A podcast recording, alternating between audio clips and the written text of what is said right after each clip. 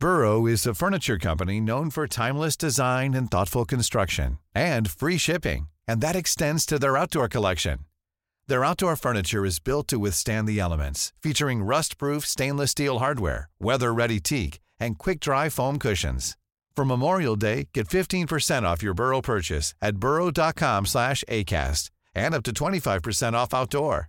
That's up to 25% off outdoor furniture at burrow.com slash ACAST. There's never been a faster or easier way to start your weight loss journey than with PlushCare. PlushCare accepts most insurance plans and gives you online access to board-certified physicians who can prescribe FDA-approved weight loss medications like Wigovi and Zepbound for those who qualify. Take charge of your health and speak with a board-certified physician about a weight loss plan that's right for you. Get started today at plushcare.com slash weight loss. That's plushcare.com slash weight loss. plushcare.com slash weight loss.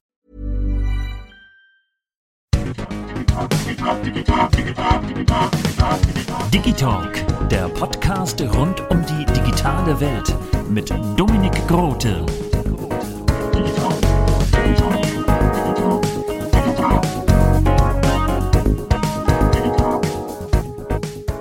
Darf ich dir meine Karte geben?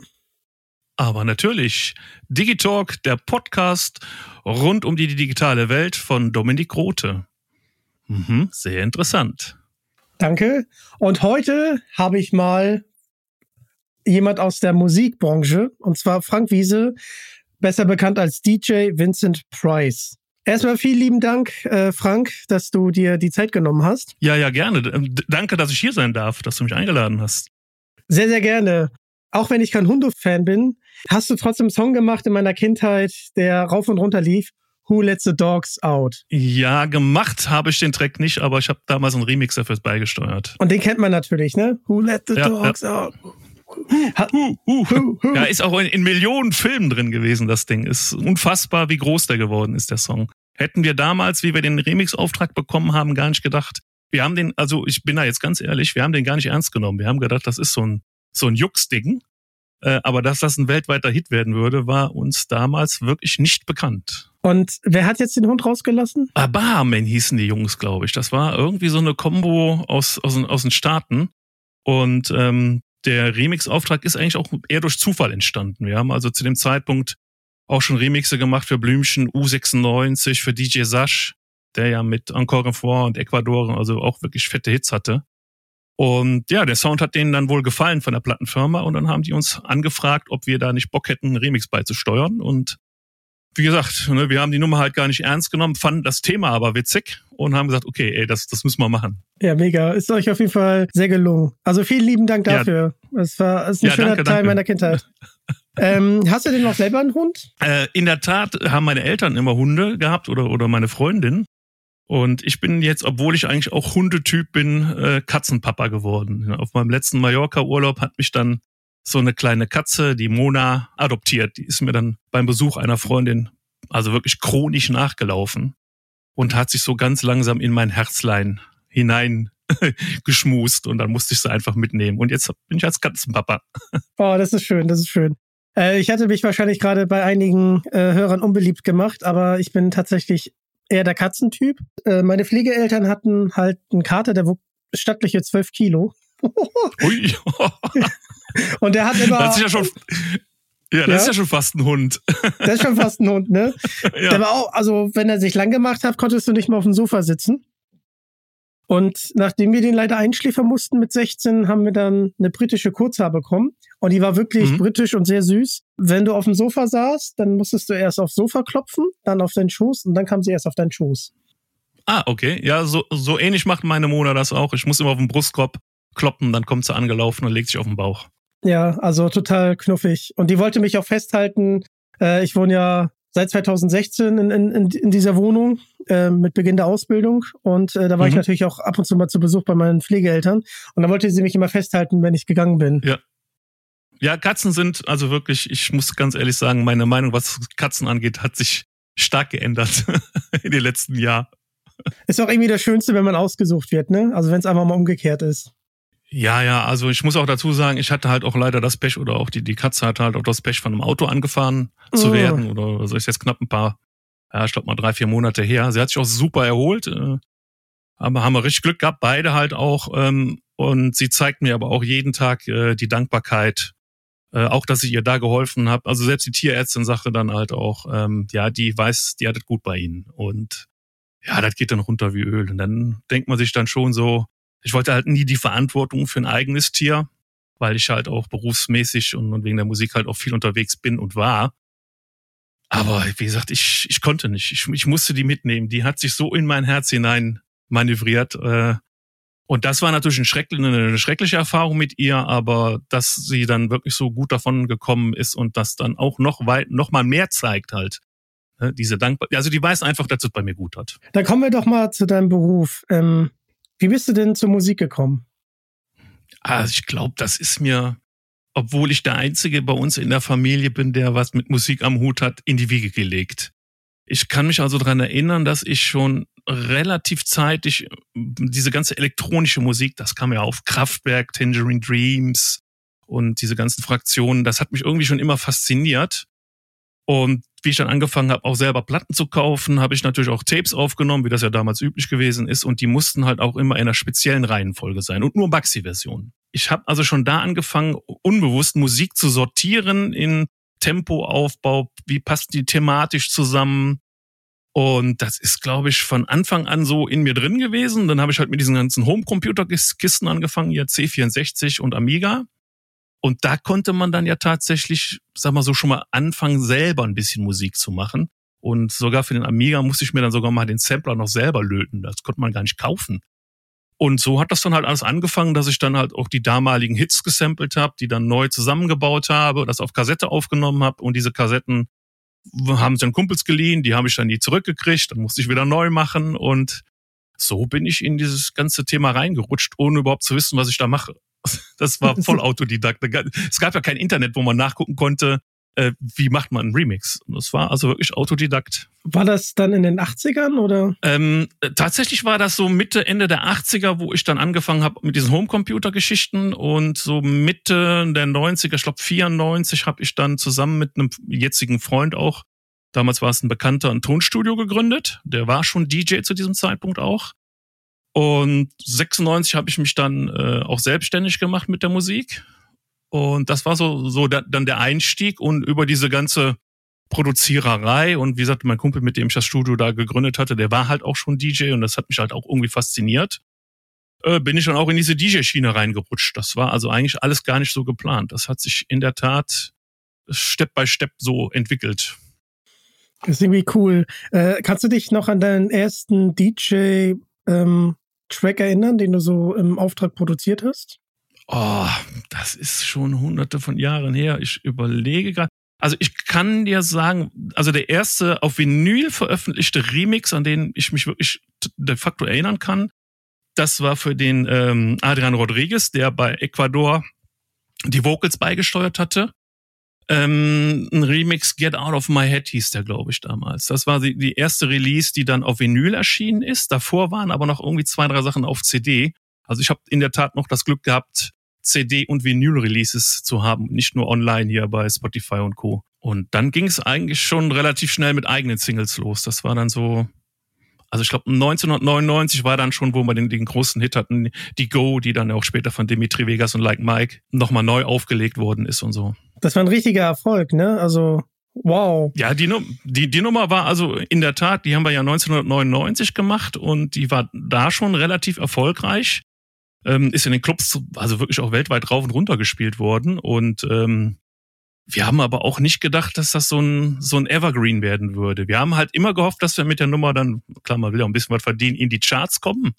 Haben aber den äh, Entry nie geschafft in die Verkaufscharts, in die deutschen Top 100. Wir waren irgendwie auf Platz 118 mal dann abgekackt. aber da konnte man auch schon gutes Geld mit verdienen. Und ich glaube, das war aber unser Glück. Dadurch ist das halt immer so ein Underground-Hit geblieben und hält sich tatsächlich. Und jetzt ist die dritte DJ-Generation, also Dimitri Vegas und Like Mike sind so knapp 20 Jahre jünger, 10 bis 20 Jahre jünger als wir. Und jetzt gibt's noch mal ein paar Jungs auch aus der Belgien-Ecke, die war also in Belgien ein Riesenbrett. ähm, die das jetzt auch wieder äh, live in ihren Sets spielen und das Ding ist halt nicht totzukriegen. Das ist echt erstaunlich. Das freut mich. Das ist doch, das ist doch eigentlich etwas, was man als DJ schaffen möchte, oder? Sowas für ja, die Ewigkeit. Ja, also, also was, ja, äh, genau, das ist wirklich was, wo man sagen kann, das ist so was für die Ewigkeit, das ist so, ich habe ja keine Kinder, ähm, werden auch keine mehr dazukommen, sagt, also die, die Planung da in der Richtung ist abgeschlossen das sind dann so meine Kinder, meine, meine Tracks, die ich da so über die Jahre gebaut habe. Jetzt müssen wir ja mal ganz kurz noch dahin kommen, wie du eigentlich zu deinem Künstlernamen gekommen bist. Ich habe ein bisschen recherchiert, ich habe eine Vermutung, aber magst du uns das bitte erzählen? Ja, also ich habe irgendwie von meinem Studiokompagnon einen Anruf bekommen, du musst bis morgen äh, 17 Uhr einen Künstlernamen haben. Und zu diesem Zeitpunkt, wo ich einen Künstlername gesucht habe oder suchen musste, war halt, er hat sich jeder DJ Hans, DJ Peter, DJ irgendwie genannt. Und ich wollte aber eigentlich keinen, keinen wirklich DJ sowieso Namen haben. Ähm, und mein Kumpel nannte sich halt Dale Cooper nach diesem äh, Agenten aus äh, Twin Peaks, der FBI-Agent. Und da habe ich gedacht, das ist eigentlich eine gute Idee. Und da ich diese ganzen alten Hammer Productions Horrorfilme gut fand, und da gibt's halt auch einen Schauspieler, der Vincent Price heißt. Und dann habe ich dann in der im, im Fernsehprogramm diesen Namen gelesen und war dann der Meinung, das klingt cool, den nimmst du. Und habe dann aber auch erst viele, viele Jahre später erfahren, dass genau dieser Schauspieler die Stimme von Michael Jackson Thriller ist. Und dass der Name sogar im Musikvideo auftaucht. Das Mega war cool. also nicht geplant. Das war also in der Tat war das ein Glücksgriff. Ja, also ich, ich mag den Schauspieler auch, äh, ihr, ihr Pendulum of Death und wie die Dinger da alle heißen. Also grandios. Ich meine, aus der heutigen Sicht, dieses Kunstblut, das sieht ja sowas von künstlich aus. Aber es hat halt noch Flair, ne? Und ähm, ja, es sind so Jugend- und Kindheitserinnerungen gewesen. Und die habe ich so, so beibehalten. Ne? Und das ja. war der Grund, weswegen ich den Namen auch gewählt habe. Da war ein Bezug halt einfach da. Das ist doch immer das Beste. Ähm, du hattest gerade die Gruppe Sash äh, angesprochen und den Song mhm. Ecuador. Kannst du uns da ein bisschen mitnehmen, wie da die Zusammenarbeit äh, zustande kam? Also der Hintergrund ist eigentlich, dass der, der DJ Sasch, der, also Sascha Lappissen ist ja sein bürgerlicher Name, der hat damals in der Diskothek hier ganz in der Gegend aufgelegt und die Jungs haben halt gesagt, pass auf, wir, wir produzieren dir jetzt mal einen Track. Das war dann ähm, It's My Life. Die war in Belgien und in Holland auch ein sehr großer Erfolg. Und daraufhin haben die dann die Encore vorgemacht. Das heißt, du machst nochmal. Und das war eigentlich das Dankeschön an die DJs in, in Belgien und in Holland, dass die den ersten, dass sie die erste Single praktisch zu einem Erfolg geführt haben. Und das war das Dankeschön. Und die Encore vor ist dann ja auch äh, weltweiter Hit geworden. Und dann musste halt relativ schnell noch was nachgeliefert werden. Und die Jungs hatten halt keine Lust, sich zu wiederholen, und haben dann halt einfach gesagt, okay, wir haben jetzt schon It's My Life, Englisch, Encore Fort, ne, Französisch, jetzt machen wir mal wieder was mit anderen Sprachen, wieder was mit Ländern. Die haben also immer versucht, da äh, La Primavera gab's dann ja mal auch noch und so sind die dann auf diese Ecuador gekommen und da äh, der Sascha, also DJ Sasch und, und die Produzenten halt beim gleichen Label waren, wie wir auch. Äh, Exit Records hießen die damals, die waren in Köln ähm, lag es natürlich dann auch nah, dass man uns dann halt damit beauftragt, äh, da einen Remix zu machen. Wobei wir haben, glaube ich, gar nicht für die Ecuador Remixe gemacht. Wir haben für so viele Sash-Singles Remixe gemacht. Ähm, my favorite ist eigentlich immer noch The Color the World. Da haben wir auch einen Mix gemacht. Den fand ich eigentlich immer am besten und da fand auch tatsächlich der Sascha unseren Mix am besten und hat gar nicht das Original gespielt, sondern unseren Remix. Meinst du, wir könnten eine Passage aus, der, aus deinem Lieblingssong hier einstreuen? Also, wenn es meine eigenen Songs sind, klar, kannst du gerne hier einstreuen. Bei, bei Remixen ist es halt immer das Problem, dass ich da ja nicht die, die Rechte dran halte. Ähm, aber ich denke mal, wenn du noch mal so ein Snippet reinmachst, sollte das nicht das große Problem sein. Also ich glaube nicht mehr, dass man da heutzutage noch große Probleme bekommt. Okay. Das sehen die meistens sogar als, als Werbung und Promotion an. Aber wie gesagt, was meine Songs angeht, hast du freie Fahrt, lad alles runter, schneid alles rein. ich versuche mir das vorzustellen, wie denn dein Arbeitsalltag aussieht. Oder, oder generell, wie, wie hörst du eigentlich Musik? Also, wie, kann man sich das vorstellen? Also ich höre Musik eigentlich, also prinzipiell fast alle Musikrichtungen, außer Schlager, da äh, habe ich so meine Probleme mit. Obwohl ich sogar auch schon Schlager produziert habe und auch äh, einen sehr, sehr bekannten Schlagersong äh, gemastert habe, aber da können wir gleich mal drauf zu sprechen kommen. Ich höre das total open-minded. Ähm, ich versuche auch irgendwo überall so ein bisschen zu zocken und ich habe auch, dass ich das Gefühl, dass ich mal zu viel Trends mache, dann mache ich ein bisschen Haus. Ähm, ich lasse mich da einfach treiben. Früher war es halt auch so, da musste man halt auch bestimmte Genre bedienen. Da musste man für jedes Genre einen eigenen Namen haben und mittlerweile mache ich ja alles unter meinem Künstlernamen Vincent Price. Ähm, das DJ habe ich halt irgendwann mal davor gesetzt, um besser gefunden zu werden im, im World Wide Web, weil sonst landete man halt immer bei dem Schauspieler. Und ähm, ja, ich hole mir auch überall so meine meine Inspiration. Ich habe jetzt den aktuellen Song, an dem ich gerade arbeite, das darf ich gar nicht sagen, jetzt komme ich bestimmt ins Gefängnis, habe ich die Akkorde geklaut von äh, Guns N' Roses November Rain. Ich liebe diesen Song. Und, ja, dann, dann ich schick dir gleich mal die Rohversion, dann kannst du da mal gerne mal reinhören. Und so sieht mein Arbeitsalltag dann aus. Ne? Ich stehe dann relativ zeitig aus, meistens so vier, fünf Uhr, weil dann verhungert meine Katze. Katzen, Katzenbesitzer kennen das Problem. Und ja, dann frühstück ich ein bisschen, dann gucke ich noch ein bisschen Fernsehen, trinke meine Ruhe meine Tasse Kaffee und dann geht's schon hoch ins Studio. Und ähm, ja, an eigenen Songs basteln oder Mastering-Aufgaben für oder auch Mixing-Aufgaben für andere Produzenten und Freunde übernehmen. Ganz nebenbei mache ich jetzt um das ganze Spiel hier, ich habe mir das ja alles selber beigebracht, ähm, auch um mal auf ein solides Fundament zu setzen, mache ich gerade eine Weiterbildung der erste Kursteil war dann zertifizierter Mixing Engineer. Jetzt gerade mache ich den zertifizierten Mastering Engineer beim Friedemann Tischmeier. Der ist aus Hamburg. Der hat ja die Mastering Akademie gegründet vor einigen Jahren.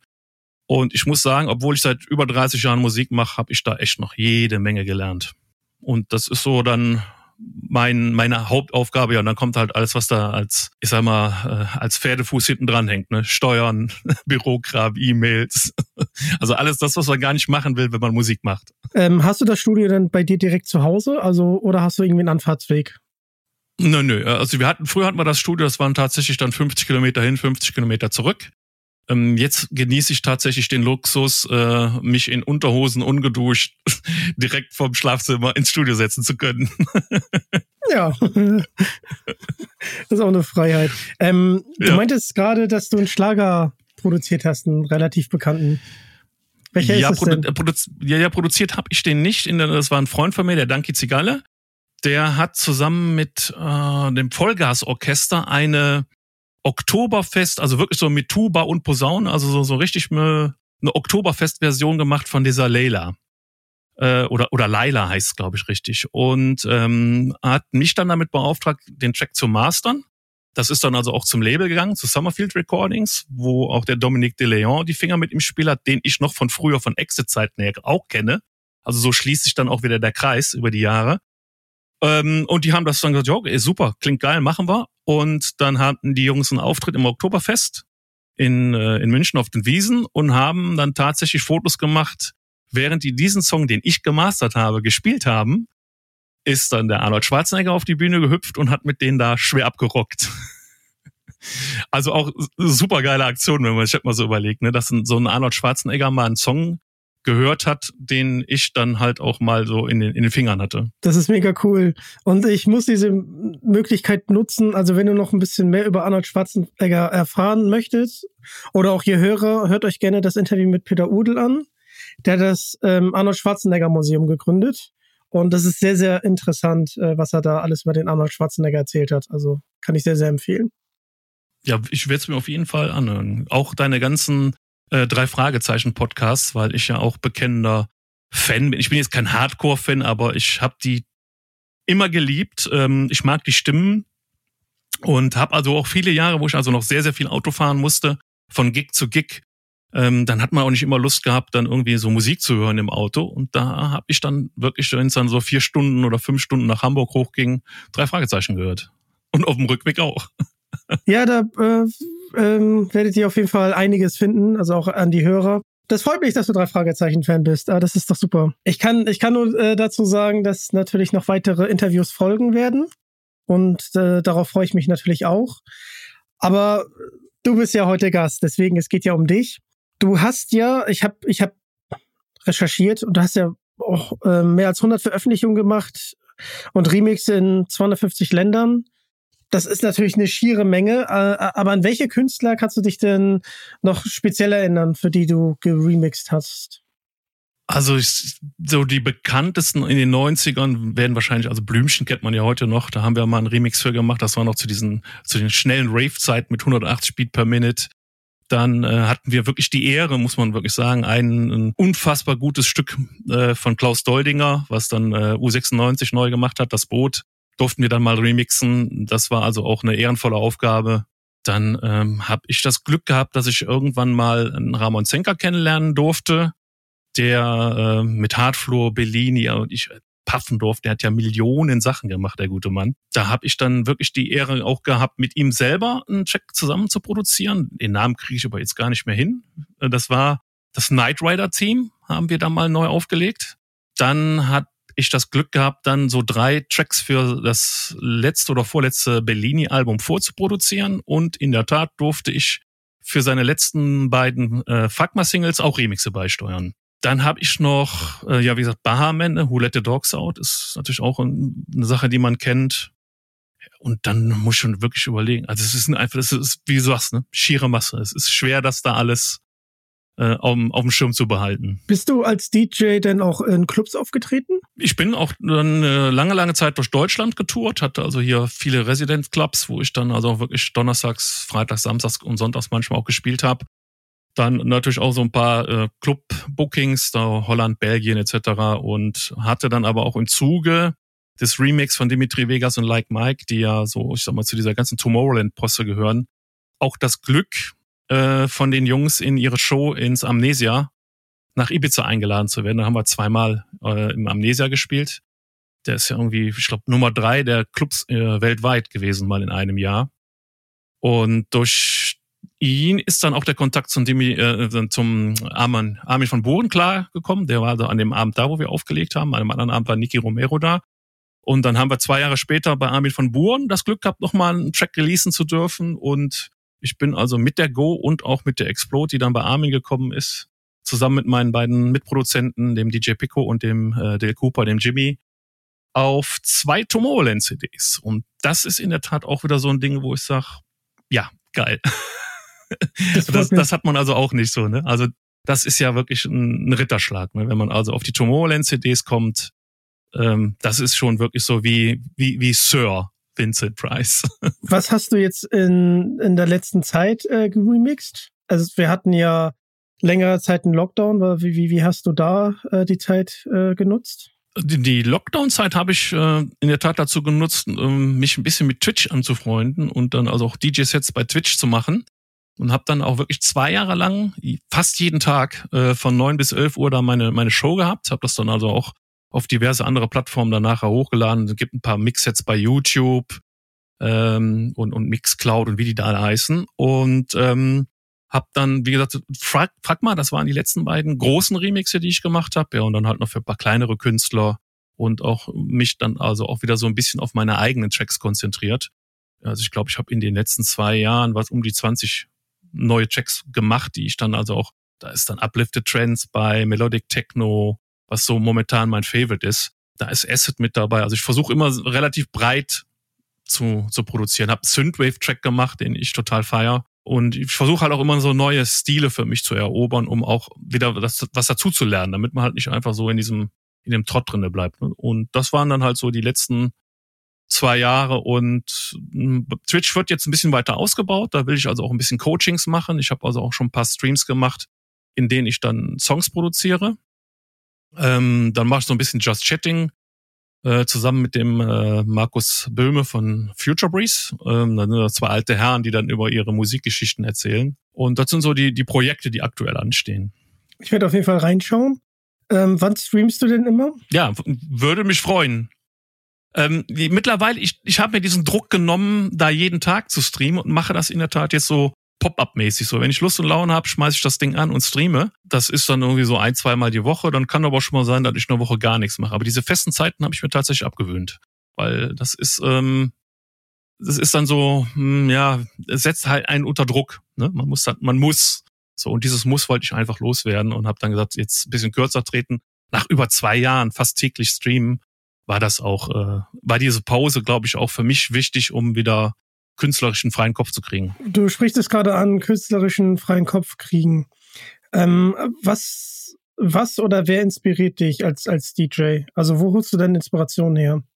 Äh, aus Film. Ich habe jetzt tatsächlich die letzten zwei Tracks, die ich gemacht habe, da habe ich dann mir, ich äh, sage das jetzt so urheberrecht freundlich, äh, Vocals aus Filmen geliehen, äh, sogar aus einem alten Gruselfilm. Ähm, und habe die dann irgendwo so ein bisschen verwurstelt. Äh, und auch einmal sogar der große Diktator von äh, Charlie Chaplin, die in der deutschen Version, da sind ja auch, die, also diese Ansprache, die die hält, mega, weil die ist ja auch heute noch eigentlich, eigentlich ist ja heute noch aktueller wie, wie zu der Zeit, wo er das Ding gemacht hat. Ja, dann halt Games und sehr, sehr oft auch bei anderen Künstlern. Wenn ich dann einen Track höre, der mir gefällt, äh, dann pick ich mir da die Elemente raus, die ich cool finde und misch die dann mit Elementen aus anderen Tracks.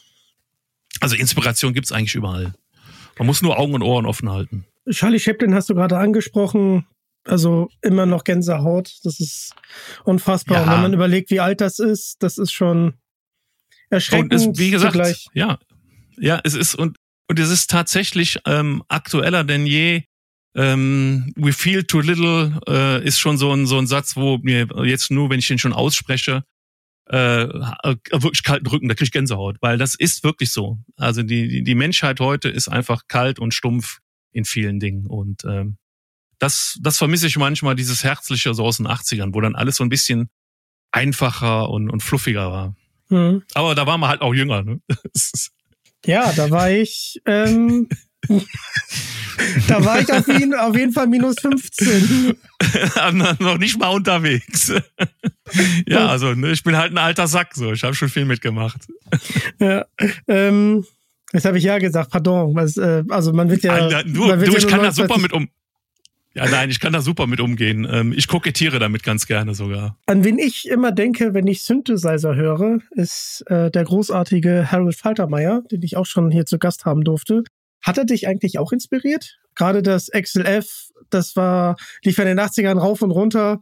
Ja, definitiv. Der Mann ist für mich ein Gott. Zusammen mit äh, Giorgio Moroder und, und diesen ganzen Größen aus, die, diese ganzen Disco-Tracks. Also waren ja auch die ersten Leute, die angefangen haben, Synthesizer ähm, also massiv einzusetzen. Und äh, Jan Hammer zum Beispiel, der hat den Soundtrack gemacht für Miami Vice, ist für mich auch so eine Koryphäe, wo ich sage, die, äh, die Jungs haben halt einen Sound gemacht, den gab es vorher nicht. Das war, das war neu.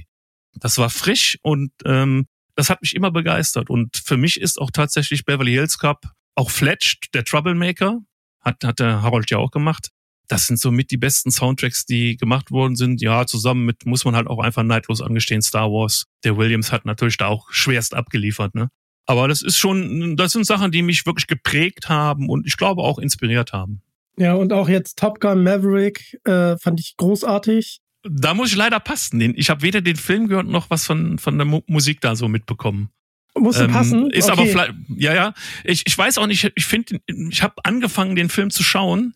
Ich finde da, ich finde da keinen Zugang. Also ich bin, glaube ich, einer der Leute, die zu sehr dann in dieser ersten Version von früher sind. da bin ich zu alt für. Aber ich das, bin zu alt für den Scheiß. Ja. Das ist Lethal Weapon, ne? Also hier mal meine Filmehre. Ja, also Lethal Weapon kann ich mir heute noch angucken. Die finde ich grandios, genau wie Die Hard, weil die Dialoge einfach so schlecht sind, dass sie schon wieder gut sind. Also, ich meine, für die damalige Zeit, aber wenn du die heute, ist das schon Flachwitz hoch drei, ne? Aber es macht halt Spaß, sich zu gucken. Na komm, es gibt noch eine, äh, ich finde, äh, es gibt ja noch etwas, was das toppt. Ähm, und zwar die nackte Kanone. Also vom Humor her ist das wirklich. Ja, also die Dinger habe ich, also die feiere ich auch heute noch. Ähm, auch Bud Spencer und Terence Hill. Ähm, das sind einfach, da sind Sprüche drin, die sind ja einfach so schlecht, dass sie wieder so gut sind, dass man die einfach einfach behält. Ne? Dann, dann hau ich den Scheitel in die Krawatte oder ich weiß gar nicht, was die dann noch alles sagen. Ich schwelge da sehr, sehr gerne in Erinnerung und gucke mir die alten Filme dann auch an und, und lache mich doch jede. Ich habe jetzt letztens nochmal geguckt, Quentin und Rubin, äh, Quentin und Rubin, Robin heißt der der ist mit Gérard Depardieu und Jean Reno, glaube ich. Den habe ich jetzt schon vier oder fünf Mal gesehen. Der ist aber nicht so alt, aber ich lache mich jedes Mal kaputt, wenn ich diesen Film schaue. Also es ist unfassbar. Ich bin da wirklich sehr simpel gestrickt, glaube ich, was das angeht. Ich muss da kein Drama haben. Ich brauche einfach hier lustige Filme. Draufkloppen. Und gut ist. Ja, das haben Bud Spencer und Terence Hill auf jeden Fall gut gekonnt. Ja, definitiv, definitiv. Mein, einer meiner Lieblingsjoke aus Bud Spencer und Terence Hill ist, da sind sie in so einem Haus und der eine bedroht sie halt mit Messer und dann sagt Terence Hill ganz trocken, oh, ein Andenken aus Soling. Ja, ja, das ist so, das ist einer der Sprüche, die sich wirklich einprägen, so Andenken aus Soling. Ich habe auch jetzt so äh, nicht scharf und ohne Knoblauch. Das war, glaube ich, aus vier Fäuste für ein Halleluja. Also, wenn die, wenn die da piekfein essen gehen, ist für mich eine der grandiosesten Szenen überhaupt. Oder auch sie nannten Ja, ihn stimmt. Mücke, grandioser Film. Und wie viele äh, Eier hätten sie gern? Und dann so 20. 20. äh, Heute würde man sagen alle. alle, genau. Ja, ja, Chuck Das ist- Norris. Ja.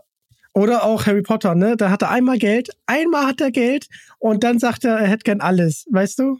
Äh, muss ich auch sagen, Harry Potter bin ich auch raus. Äh, das war auch nie so. So, so ja, ja. Das war auch nie meins. Äh, ist, glaube ich, schon zu, zu kompliziert für mich. Okay, okay. Kommen wir zu einer komplizierten Frage, je nachdem, wie du die beantwortest. Äh, was würdest du den angehenden DJs mit auf den Weg geben?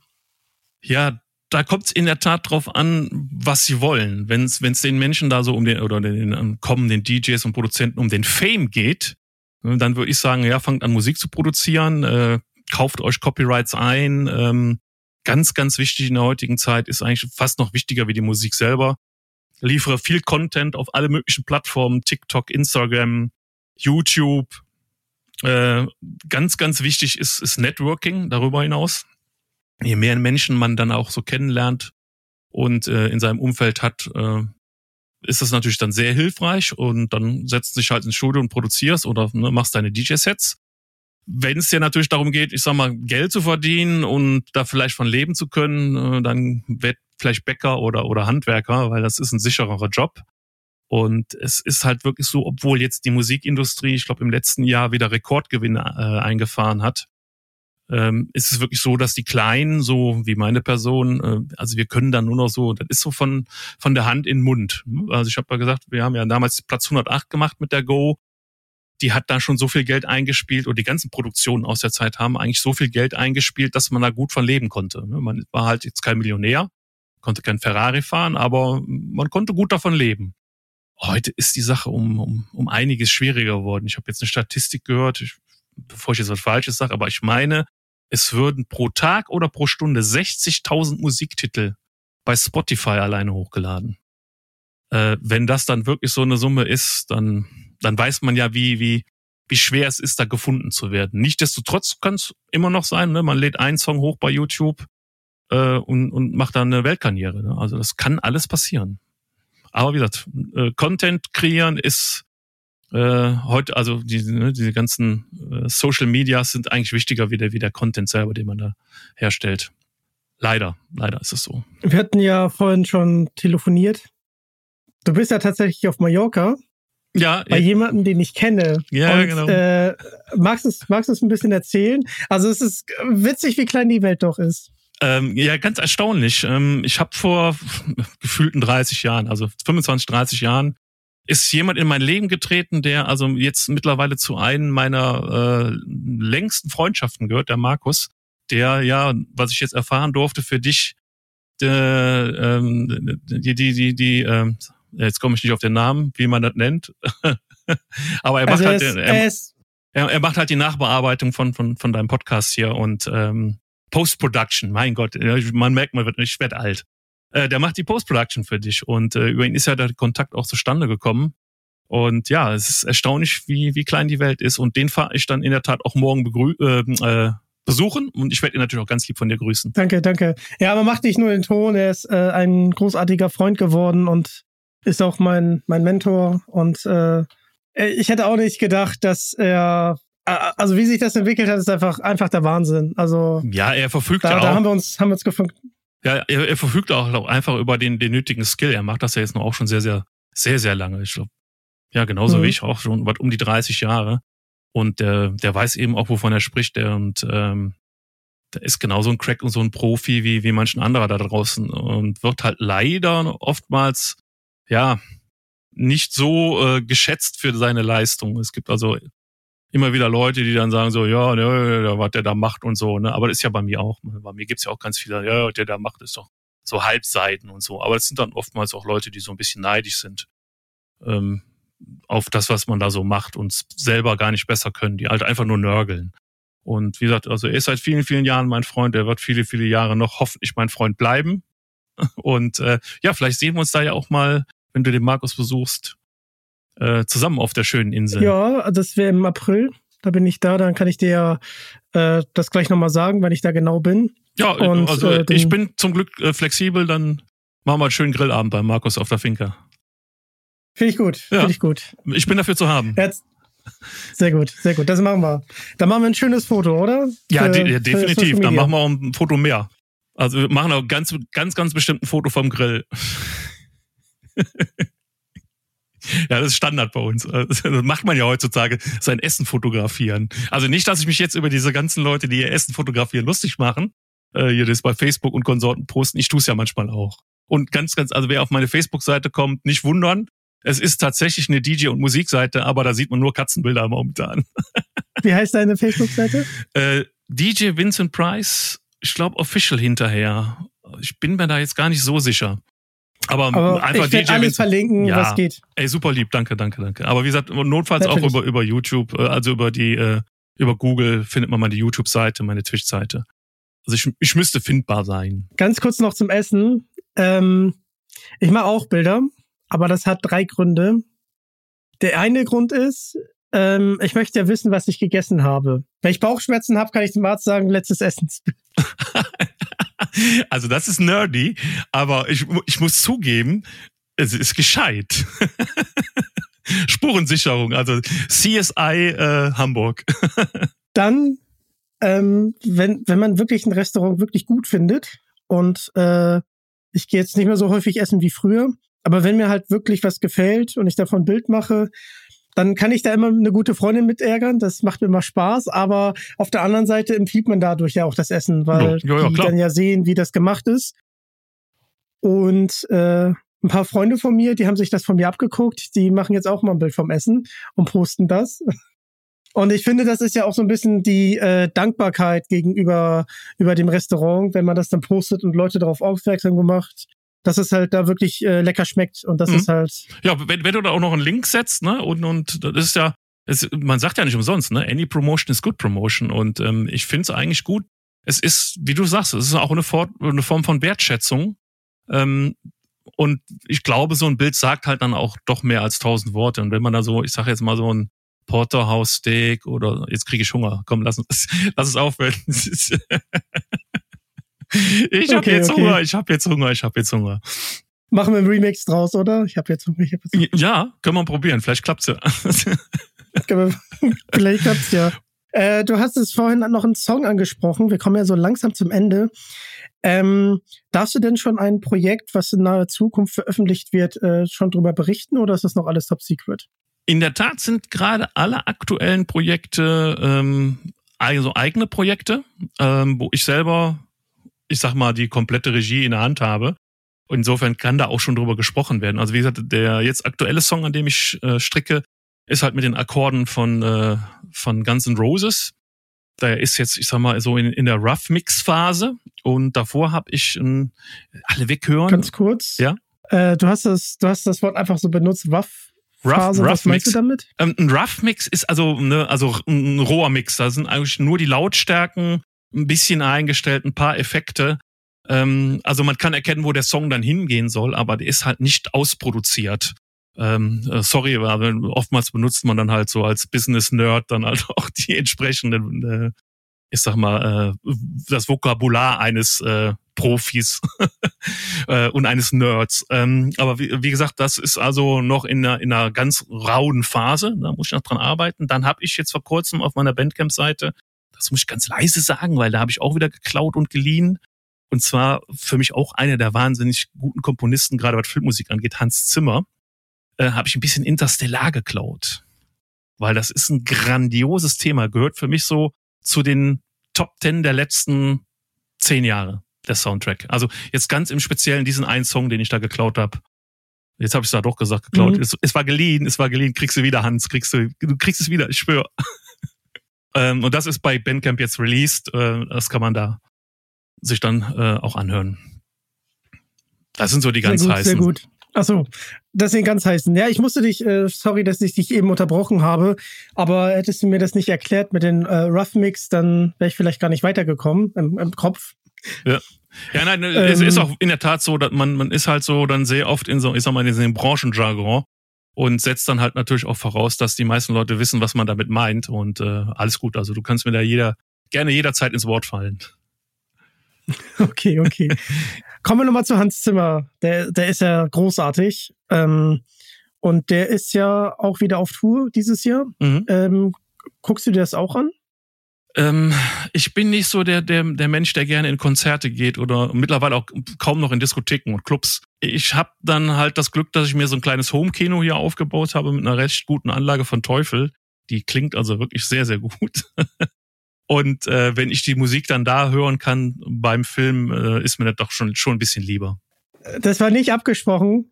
Ich habe auch ein Heimkino und auch eine Anlage von Teufel. Ja, geil. Ja. Das war immer mein Traum. Ich habe ich hab, äh, ich habe Bose gehabt, ich habe ich hab alle mögliche durchgehabt, aber innerlich wollte ich immer was von Teufel haben und äh, habe es mir dann vor einigen Jahren, das ist ein ganz kleines System, also ist jetzt nicht dieses große THX äh, Schieß mich tot, was die großen Kinos haben.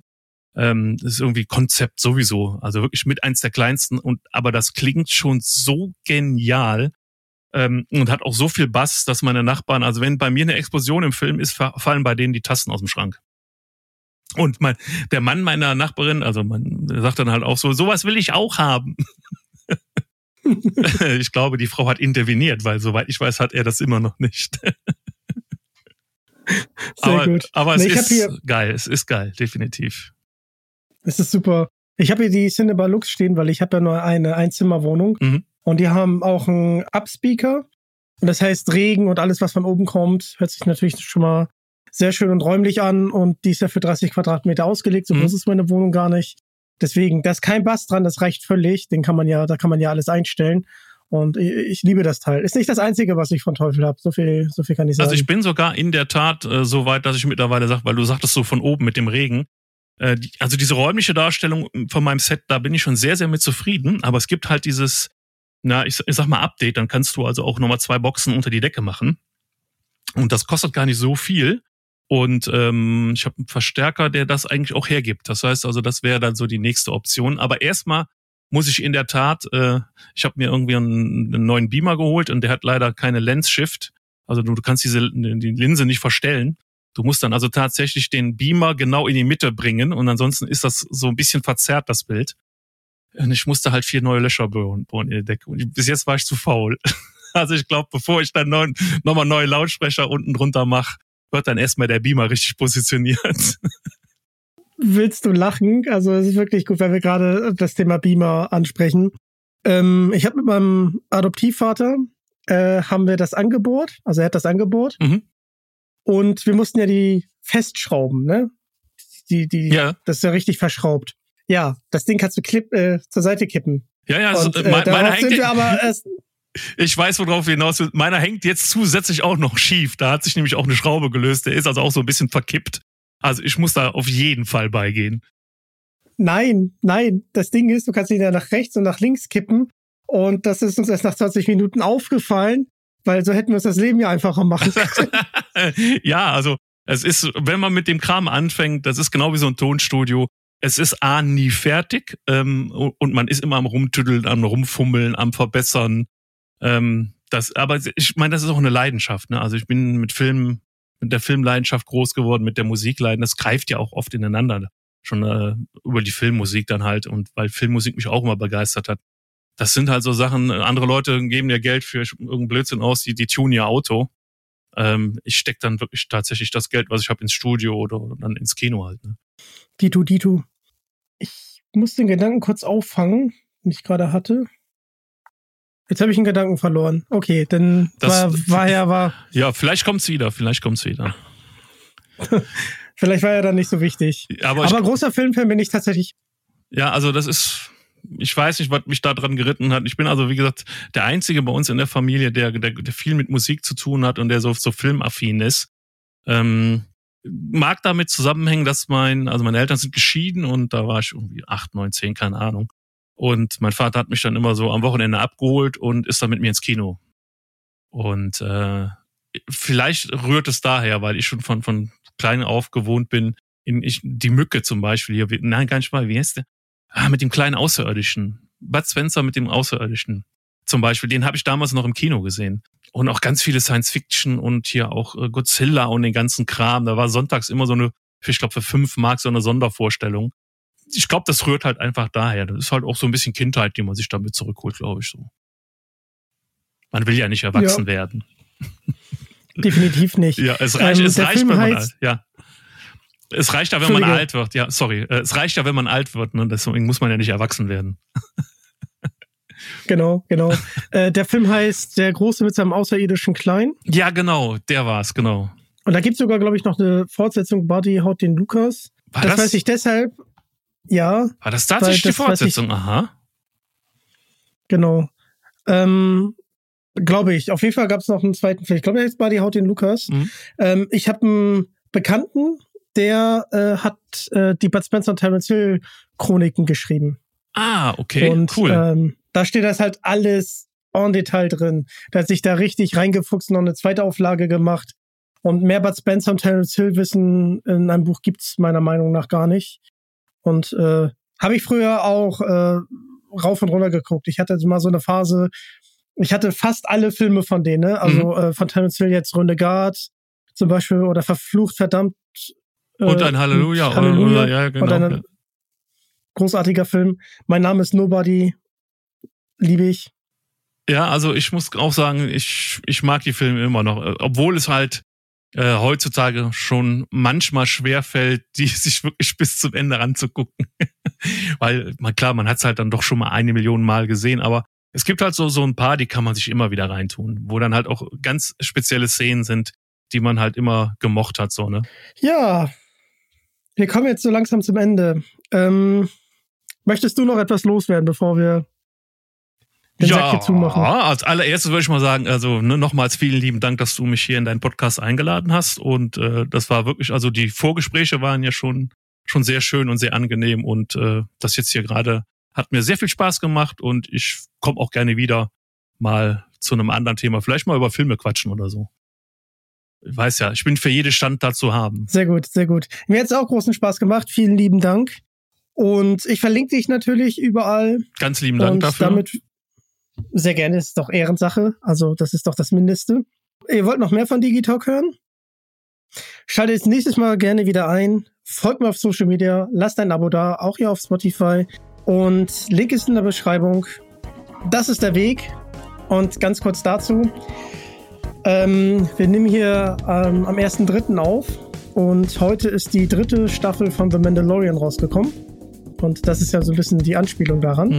Ja, jetzt, jetzt, jetzt weiß ich, ich komme wieder nicht ins Bett, ich muss gleich Mandalorian gucken. In der Tat. Ja, ich, ich, ich feiere diese Serie ohne Ende. Das ist der ich Weg. Auch, ich auch. Das ist der Weg. Das ist der Weg. Danke, dass ihr Teil davon seid. Damit bin ich raus. Tschüss. Ciao.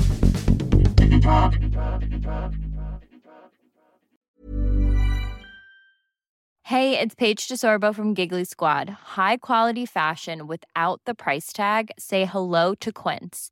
I'm snagging high-end essentials like cozy cashmere sweaters, sleek leather jackets, fine jewelry, and so much more. With Quince being 50 to 80% less than similar brands. And they partner with factories that prioritize safe, ethical, and responsible manufacturing. I love that. Luxury quality within reach. Go to quince.com slash style to get free shipping and 365 day returns on your next order. Quince.com slash style.